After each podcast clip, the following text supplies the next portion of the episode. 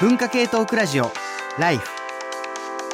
文化系トークラジオライフパーソナリティの鈴木健介です。今日は、えー、2022年2月15日ということで、えー、実はね、えー、偶数月の、まあ、放送をしているライフ、2022年もあのめでたく、えー、放送が継続しておりまして、えー、2月の27日に、えー、生放送するテーマの予告編ということで、えー、始めて、えー、おります。今日はね、あのいつもの通りそのオンラインミーティングングの形で、まあ、企画をして、で、これからあの皆さんにそれ予告を配信していくということなんですけれども、企画一緒にね、話を進めてきた人たち、まずご紹介していきましょう。えー、いつもの通り、えー、この番組のプロデューサー、黒幕こと長谷川博です。はい、よろしくお願いします。はい。で、えっ、ー、と、続きましてですね、あの、前回、あの、生放送で、あの、久しぶりになんか一緒に生放送で喋った気がしましたけれども、サブパーソナリティ、早水健郎さんです。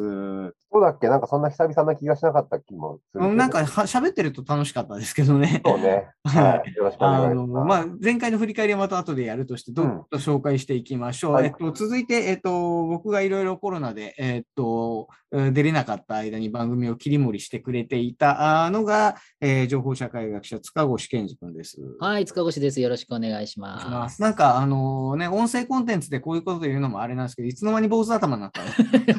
の？正月にがっつりやったんでね、あのーね、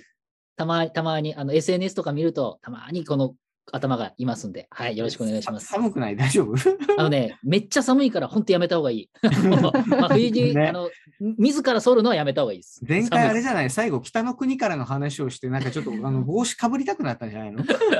それもあるかもしれないですね。なんなんとなく。まあまあいいと思います。よろしくお願いします。お願いします。えっ、と、続きまして、あの、企画も含めていろいろと、あの、ライフに最近ずっと関わってくれております、ライターの山本ポテトさんです。こんばんは、山本ポテトです。よろしくお願いします。はい、はい、お願いします。ということでね、その今、ちらほらと出ていた前回の放送がですね、あの2021年あのの12月26日に放送された文化系大忘年会2021ということで、毎年ね、年末の放送はまあその年のことを振り返って、まあ、どんな文化系トピックあったですかねっていう話をまあして、えー、まあいました。で、まあ、あの毎年年末の放送は言うたらフリーテーマみたいなものですんで、本当にね、あの、いろんなこう幅の広いあのテーマでメールがまあ集まって、で、外伝も結構あっちに転がり、こっちに転がりということで、なんかこう、外伝だけ出てくる人がいたりとかね、いうのもあったので、放送でね、あの、もう寝ちゃったっていう人は、あの、ぜひね、配信の、あの、方でも聞いていただければとえー、ラジオクラウドの配信の方で聞いていただければと思うんですが、あのー、どうしようかな。前回のちょっとベストメール先に、えー、紹介しちゃいましょうかね。えー、ということで、えー、前回のベストメールは、高橋俊明さん。おめでとうございます。おめでとうございます。はい。あの、高橋俊明さん、あの、メールいただいたのがこんな内容でした。えー、僕が最近めっちゃ楽しいなと思っていることは人と喋ることです。はじめましての人と喋るのも楽しいし、友達や家族と喋るのも楽しいです。僕は緊急事態宣言かどうかしていたので、100回以上はオンライン哲学対話に参加したのですが、最近になって画面越しに会っていた人と対面で会う機会が増えてきて、ただ人と喋りたかっただけなのかもしれないと思うようになりました。思えばコロナ禍で居場所的なものがどんどんオンラインに移行する中、ただただ対話に混ぜてもらえる居場所が欲しかったのだと思います。今年の2月ぐらいにクラブハウスが一気に広まっていった時に、ライターの米光和成さんは、コロナ禍で失われたものは雑談だったという記事を書いていましたが、確かにそうだなと思う反面、何のテーマもなしに知らない人と会話するのは難しいと思うところもあり、縄跳びの輪に入れないようなアウェイ感を味わうこともありました。と同時に自分が喋ることで誰かをアウェイにしていることもあるのだろうと想像するようになりました。そんなこんなで改めて雑談ってどうすればいいのだろうか、どうすれば誰もが心地よく対話できるテーブルを組むことができるのかとかとか考えるようになったんですけど、ね、えー、ただただそういうことを含めて、やっぱり人と喋るのは楽しいんですよ。皆さんは人と喋る空間で心がけてることはありますか？というメール、えー、いただきました。ここからね、えー、対話、対話とかね、その雑談という、まあ、大きなそのテーマにつながる話題になったと思うんですけれども、思えば、あの、僕本当にその昨年、えー、あるいはまあ一昨年のそのコロナ禍始まったぐらいから、まあ、通しても、その人とのコミュニケーションということについて、まあ、これまで対面でで、その、ある種雑味も含めてできていたことが落ちた分、それこそ学生とのコミュニケーションについて、すごく丁寧に、例えばワンオンワンのその面談を設定するようになってみたりだとか、あと最近そのミーティングに関する本っていうのをたくさん、まあ、読んで、その中で、例えば、その、一方的に司会が喋るんじゃなくて、みんなの意見が引き出されるような心理的安全性のある環境の作り方とか、まあそういうことについてすごくこう考えさせられることが多かったので、ただ雑談したい、ただ対話したいっていうね、モチベーションってすごく大事なんだなというのを感じていたというのもあって、個人的にはいろいろと思うところのあるメールでした。あありがとうございました。高橋俊明さん、今、あれですね、ツイキャスリアルタイムでちょうどご覧いただいていて、おめでとうございます。おめでとうございます。わあ、初ベストメールだ、嬉しいってね、書いてくださって、あ、初めてなんですね。高橋さんね、よく、あの、毎回、あの、メールくださってて、意外と初ベストメールだったということで。あの、ちなみになんですけど、本人が今聞いてるという体で言いますけど、あの、確かに100回以上哲学対話に参加するのはどうかしてると思う。そういう学生、俺の周りにもいるけど、なんかこう、そういう、なんかこう、ライフリスナーならではの参加してるところがさ、哲学対話っていいよね。そういうとこ、そういうとこさらっとこう受け入れてくれるこの番組いいなと思うよ。はい。ということで、あの、12月のね、その放送はね、あの、いろいろと、まあ、1年間振り返って、もう気がついたらもう、知ってる？令和4年なんだよ。なんかね、2022年の瞬間、令和4年って言われて、令和4年？と思って。恐ろしい。うん、そうこうしてるうちに令和40年になりそうだよね、本当にね。あの、ただその令和4年もあれですよね、1月はイベントで開けたんですよね、この番組は。そうですね。あの、1月イベントがありまして、下北沢のあと B&B で、えっ、とですね、私と、えっ、と、早水さん、山本ポテトさん、あと、倉本沙織さん、小川公夫さん、斉藤哲也さんで、えー、文化系大新年会2022ということで、まあ、あの、2021年のおすすめ本をという、毎年恒例なんですけれども、本当にね、2021年の本が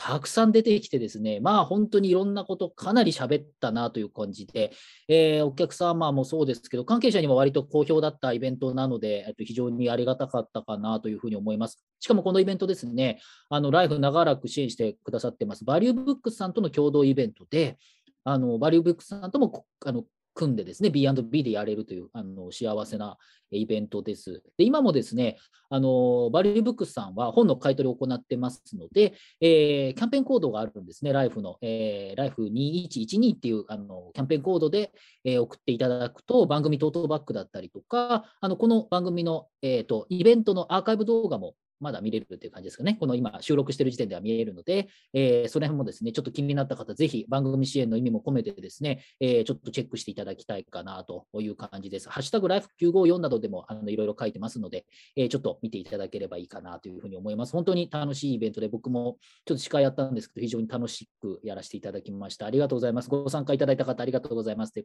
感じです。あと、アーカイブあれですね、バリューブックスに古本の買い取りを申し込んで、はい、そのキャンペーンコードライフ2112で、えー、の特典としてもらうほかに、あの本屋 B&B の方でも、えー、アーカイブを今月いっぱいだったかな、えっ、ー、と、販売を、あのアーカイブを買うっていうことも、後からそのイベント参加で PTX から買うこともできるということですので、ちょっと送る本ないよという方は、あのそういった形で購入して楽しんでいただければと思っております。はい。ということで、まあ、実はね、あの2月27日、今月の放送のテーマは、そのイベントから派生したというところも、まあ、なくはなかったりするんですが、まあ、その話をこう、これから展開していく前にね、まずタイトルからちょっと紹介していきましょう。ということで、えー、2022年2月、えー、27日生放送のテーマは、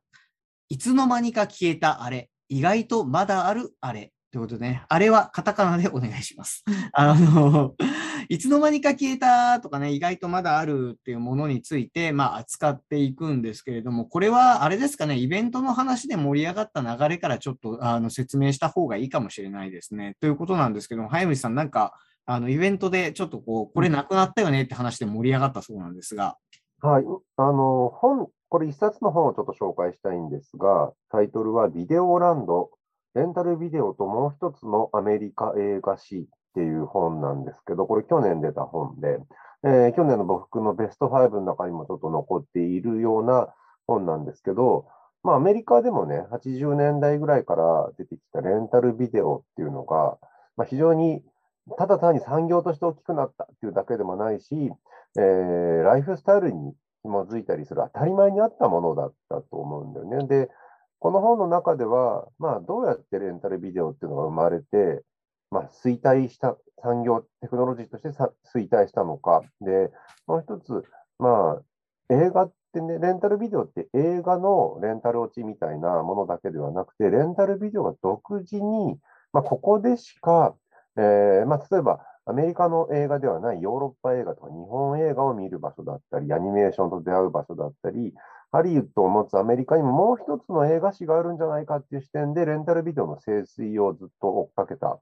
本なんですよ。で、これね、実際にまあ日本ではちょっと、えー、レンタルビデオってなくなったわけではないんですけど、まあ、同じように普及して僕らの身近の中にありながら、まあ、相当今ちょっと撤退モードになっている、アメリカにちょっと多分10年ぐらい遅れてるんですけど、なっていく中で、何か一つの産業とか、えー、文化がなくなっていくときに、僕らはなんか、ああ、あれがなくなってほしいねっていう感じじゃなくて、むしろ気づくとスーッとね、減っていて、あれ自分のマシンになんかレンタルビデオ屋が3つあったのに2つになったら1個になってあっという間に消えてたな、みたいなことって、ちょっと記憶からになんかなくなっていく感じ？あんまり気にしなくなって気づいたらそこから10年ぐらいで忘れているみたいなことが起こりそうな気がするんですよ。で、なんかそういうものって他にも実はいろいろあるんじゃないかなと思って、まあなんかテクノロジーのね、どんどんどんどん新しいサービスが出てくると、まあ消えていくものもあるんだけど、そこでなんかライフスタイルとかいろんな紐づいてきたものをいろいろ失ったりするものが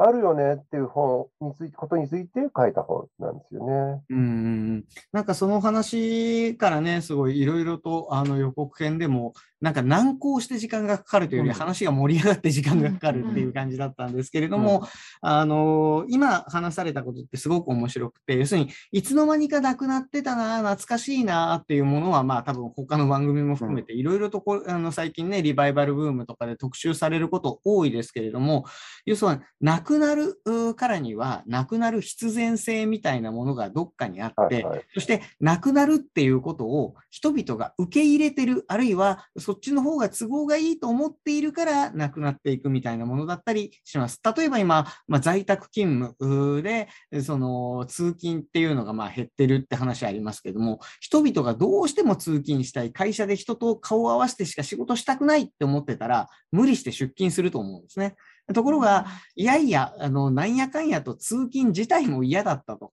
え思っている人が、まあ、自然とその流れの中で、まあ、なんとなく通勤しない方を選んでいく。あ、これ僕らで言うとオンライン授業みたいなもんで、あの、授業に出たいなと思ってる人がたくさんいたらですね、あの、オンライン授業 こんなに広まってないんですね。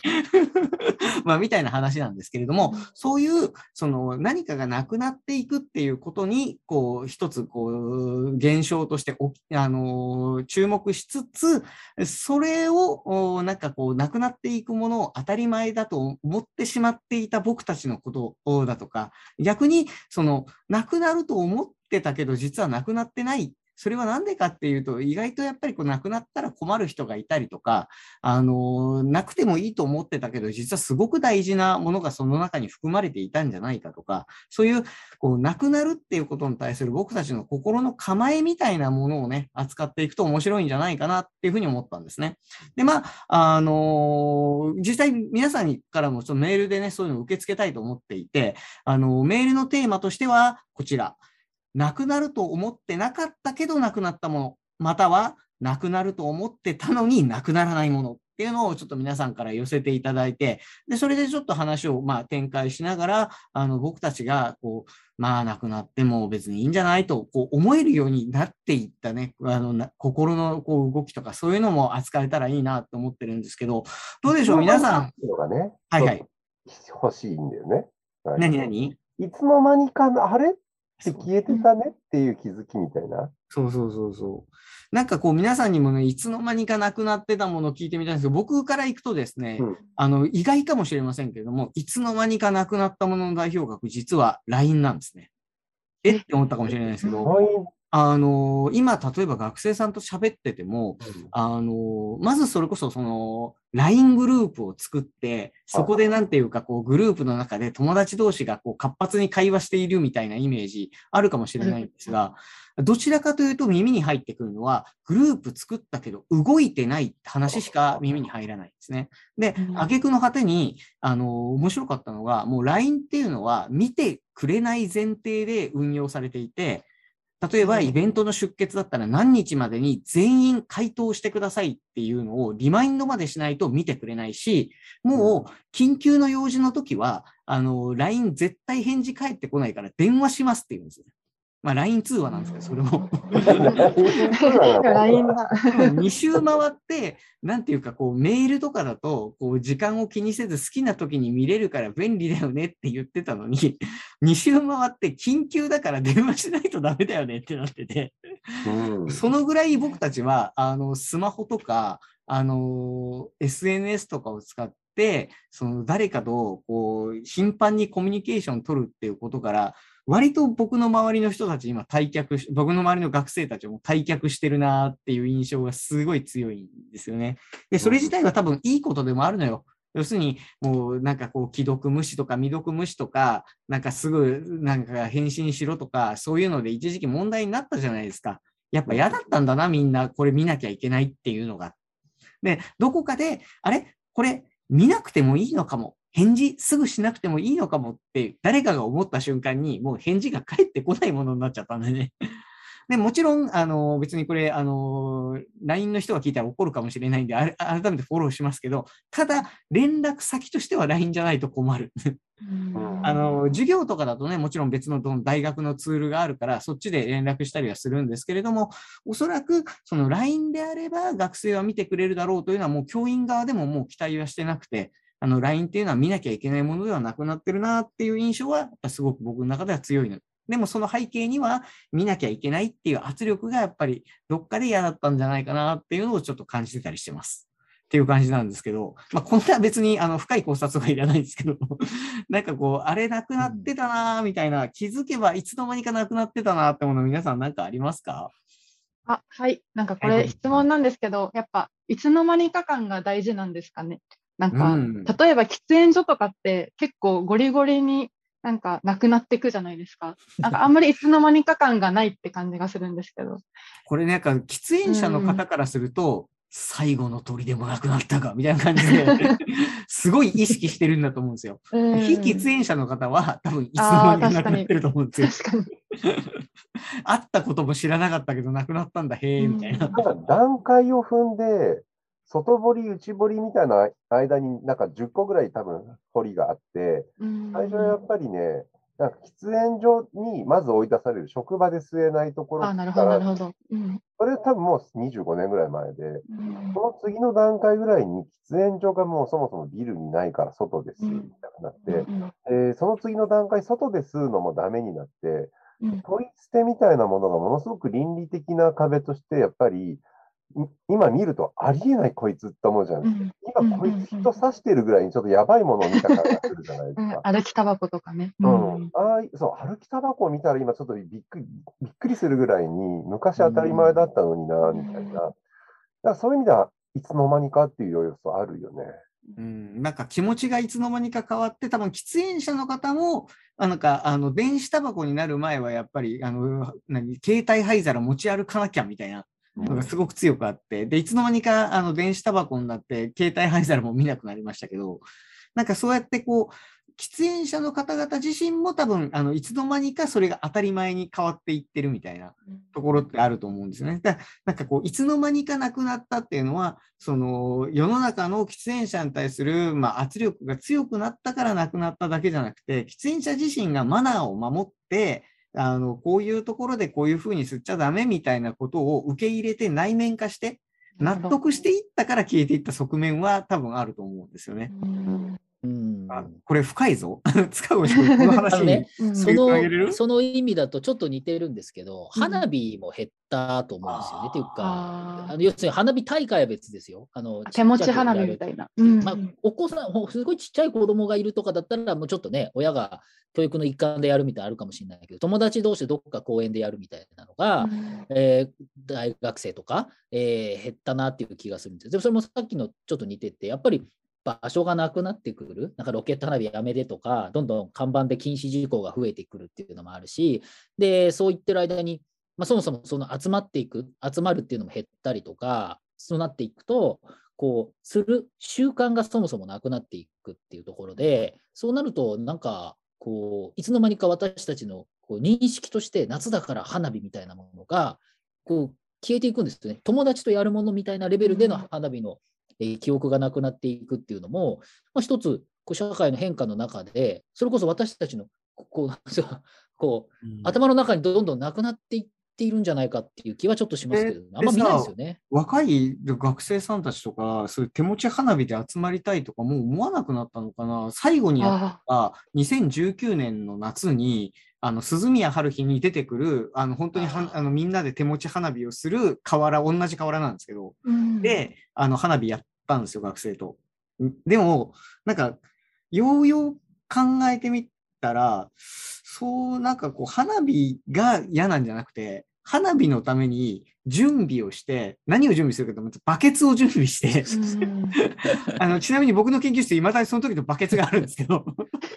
だからバケツ持ってそこまで行くのがすごいめんどいの ね。でなんならそのためで花火買いに行くのが楽しかったんだけどね。そうそうでも花火問屋に行ってね。うんそそのために、あのそのためだけに100均とかでバケツとか買ったりするわけじゃないですか。で、うんこれどこに捨てんのみたいな話とかがうんめんどくさいとかになっちゃうだろうし、ソラニンという映画の中でもやってたりするから、なんかこう映画の中とか物語の中でやるものみたいなことになってるんですかね。うんわかんないですこれだから次、肌身なくなるよね。うん、だからやっぱりその本人たちが面倒くさいっていうのもあるし、あとやっぱりこう迷惑とか危険みたいな要素があることに対しては、やっぱりちょっと社会全体としてなかなかやりづらくなってるっていうところもね、あるだろうしあ、りますね。なくなっていくっていう。みたいな、まあ、感じですけど、ちなみに黒幕はなんかこう、なんかいつの間にかなくなったな、僕の身の回りでっていうのなんかありますか？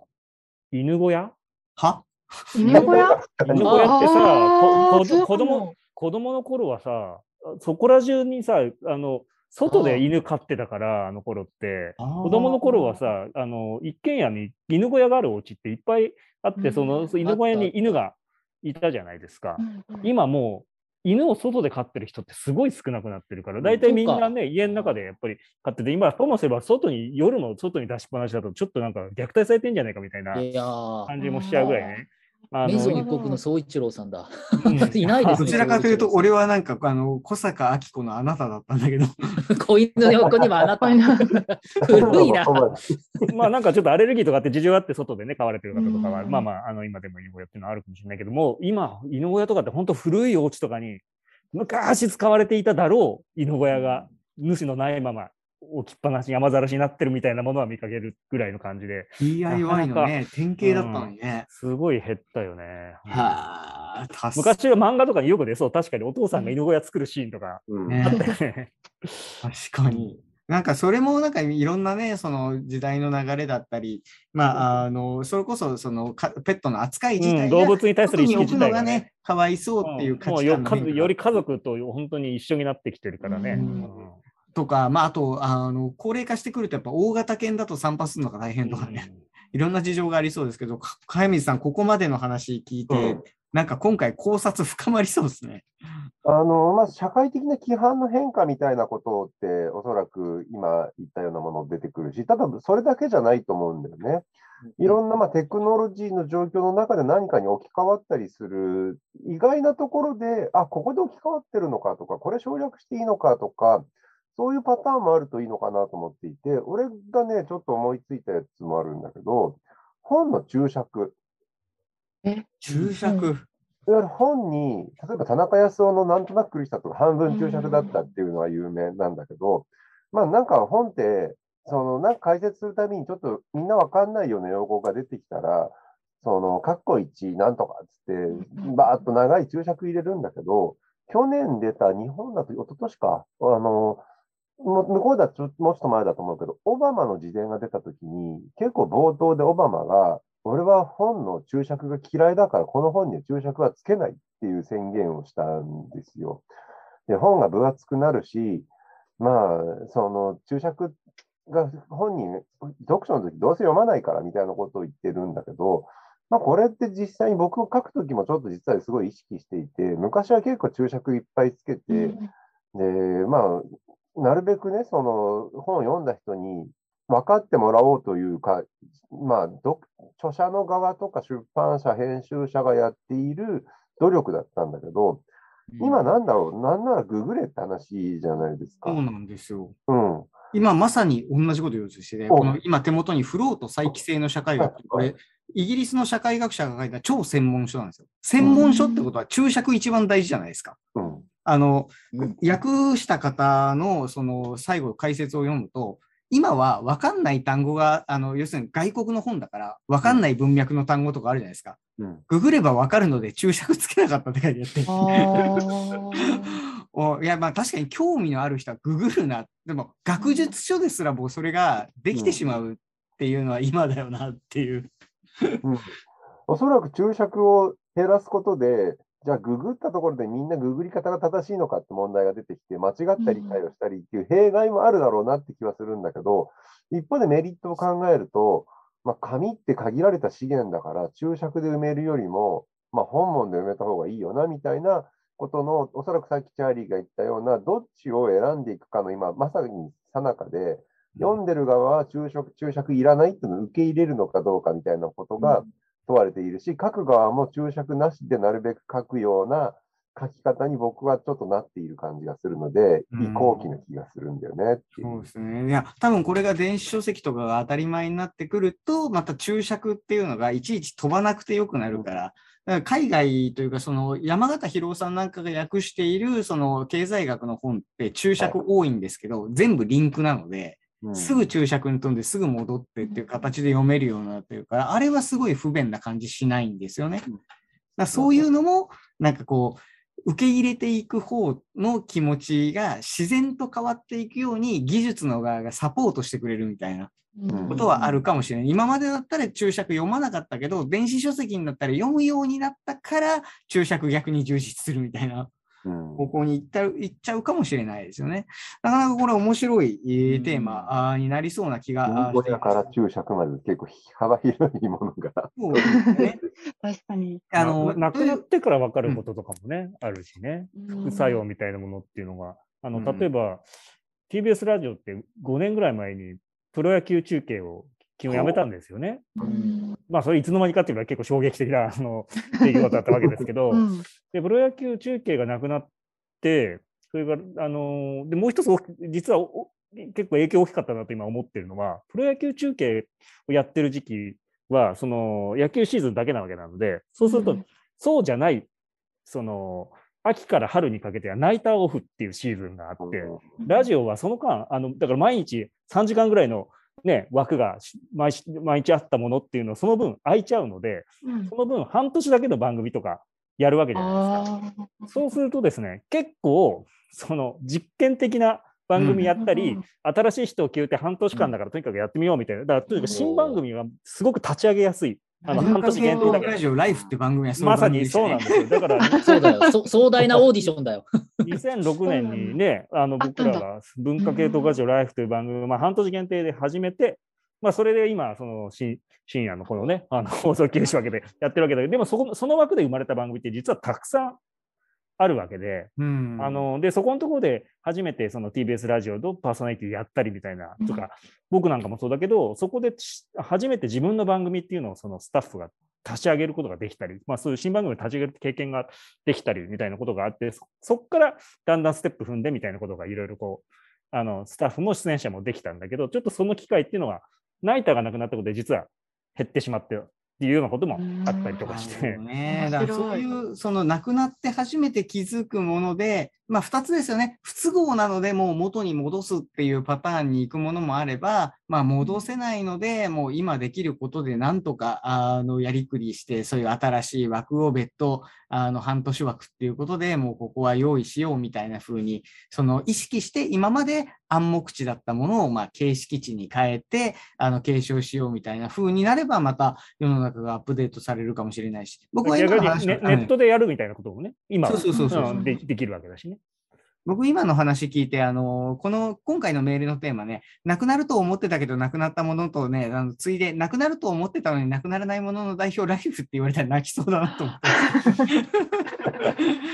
な急に急に自虐挟まないでください。あのこれね、今回、だから人のその受け入れる気持ちみたいなものもあの含んで考えてるから、みんなが亡くなったら困るという気持ちが顕在化されてると、亡くなると思ってもなくならないんだよ。っていう話。うん 大事だぞ、大事だぞ。あの、というまあ感じで、そのね、意外とこのテーマ、多分いろんな拾い方があると思うんです。その、なんていうか、なくなると思ってたけど、そのなくなってないとか、逆にそのなくなると思ってなかったのになくなって、残念だっていうパターンもあれば、その、まあ、早くなくなんねえかなっていう感じのものもまああるかもしれないし、それはもう一人一人の思いとかエピソードとかも添えて、あの、ぜひメールを送ってくださればというふうに思っております。改めて、あの、告知に戻るんですけれども、え2022年の2月の放送がですね、2月27日日曜日、深夜25時、まあ、明けて月曜日の深夜1時から生放送となっております。今回の生放送のテーマが、いつの間にか消えたあれ、意外とまだあるあれ。ということで、えリスナーの皆様からもメール募集しております。メールのテーマが、なくなるとは思ってなかったけどなくなったもの、またはなくなると思ってたのになくならないものということで、えーぜひね、あのこう、深いあのエピソードとか、あの、あの時あれがあるのが当たり前だったのになくなっちゃったみたいな話とかね。あの、意外とまだ、あの、20年前のあれ、えーずっとやってますみたいなものだとか、えーそういうようなことを、あの、ぜひお寄せいただければというふうに思っております。またね、あの、生放送中にもどんどん、あの、メールくださればと思うんですけど、まあ、事前に集まってる方が僕らもね、あの読み込んで生放送に、あの、臨めるので、あの、まだね、ちょっとこう、今回は生放送までこう時間がありますんで、でじっくりこう、あの、煮詰めていただきつつ、あのーそうですね、2、3日前までには、あの、どしどしとお寄せいただければと思っております。メールアドレスが、life.tbs.co.jp、life.tbs.co.jp ということで、えーお願いしたいと思います。えーちゅう感じで、あのー前回ね、久しぶりにあの予告はもうなんかこう、ノー段取りで振られて、あの、いけるだろうみたいな感じで ぶん投げられたんですけど、今日もね、よくよく考えたら自分がこれやんなきゃいけないの完璧にあの3秒前まで忘れてて、本番3秒前まで忘れてて、あ、俺が減るんだってなったんですが、あの、いかがだったでしょうか。まあ、予告編はこんな感じですけれども、まあ、本編もね、あの、いろんな人、あの、ぐるぐる交えながら、あの、話題もあっちゃこちゃいくと思いますんで、あの、この人だったら、まあ、こういう話分かってくれるかな、なんていうのもね、あの、深いリスナーの方にはきっとあると思いますんで、あの、ぜひ、あの、この人に分かっていただきたいみたいなあものなんかもお寄せください。はい。ということで、えー、大丈夫ですかね、皆さん？あの、他告知しなきゃいけないこと僕忘れてないですか？大丈夫ですか？大丈夫そこれあれ、あれですね、あの、ラジオクラウドだけじゃなくて、今はもう、あの、ポッドキャストでね、各種ポッドキャストで、あの、うん。ライブは全部聞けますんで、で、ポッポッドキャストも一旦、なんていうかね、ライブも一旦やめたんだけど、あの、ポその後、ポッドキャストブームが再び来て、今、今また、音その声こそそうそう。うんそれ、それこそ音声コンテンツ、まあラ、ラジオ代表としてね、まあ、いずれみたいなこと言われてましたけど、今、こうラジオもそうですけど、全体的にブワーッと、こうポッドキャストがすごいことになっていたりするわけで、それこそ紙の本の売り上げもね、昨年は紙の本の売り上げって、あの、一昨年超えたんですよね。ちょぴっとだけですあの、いや、もちろん電子書籍の、電子書籍の方が圧倒的に増えてるんですけど、うんうん。まあ、あの、なんていうか、本っていうメディアはなくなるなくなると言われてなくなりませんし、あの、よく言われる話で、パソコンが普及したら本読まなくなるって言われてたんだけど、パソコンの解説書が売れるようになったみたいな話ありますから。確かに。ワープロはなくなっちゃったけど、パソコンはありますから。うんみたいなことをね、考え出すと、あの、ちょっとそういう技術論みたいなね、そのテクノロジー、技術う哲学みたいな、あの、話とかになってきますので、ちょっと面白いかもしれません。あの、そういう深い話をしたい人も、あの、なんだろう、自分の、あの、思い入れのある話を、うんえーしたい人も、あの、ぜひぜひ、えー生放送で聞いてね、盛り上げていただければと、えー思っております。生放送ってなくならないよね。ということで、あの、ぜひ、えー2月の27日、えー夜、えー皆さんと、えーお耳にかかれることを、えー楽しみにしております。ということで、えーじゃあ予告編このぐらいにしましょうかね。では、2月27日また、えー文化系トークラジオライフの生放送でお会いしましょう。さよなら。